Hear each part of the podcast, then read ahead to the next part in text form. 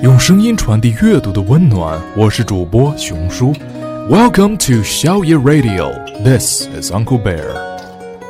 One in disgrace, with fortune in man's eyes, I all alone beweep my outcast state, and trouble deaf heaven with my bootless cries, and look upon myself and curse my fate, wishing me like to one more rich in hope featured like him, like him with friends possessed, desiring this man's art and that man's scope, with what I most enjoy contented least.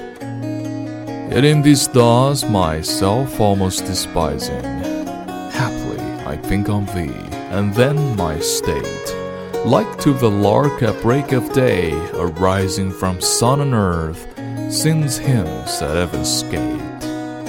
For thy sweet love remember such wealth brings, that then I scorn to change my state with kings.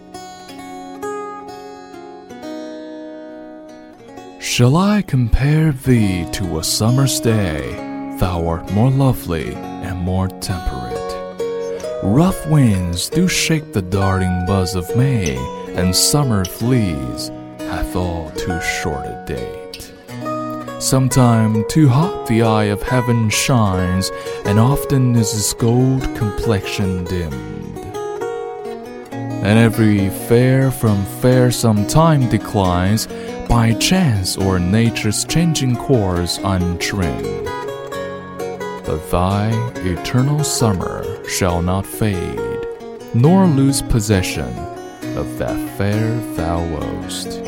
Nor shall death brag thou wanderest in the shade, when in eternal lines to time thou growest.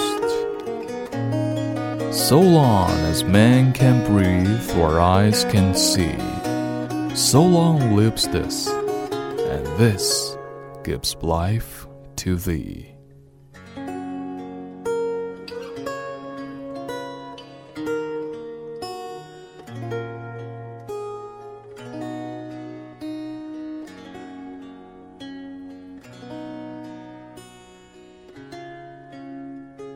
本节目由小野电台提供，用声音传递阅读的温暖。感谢您的收听。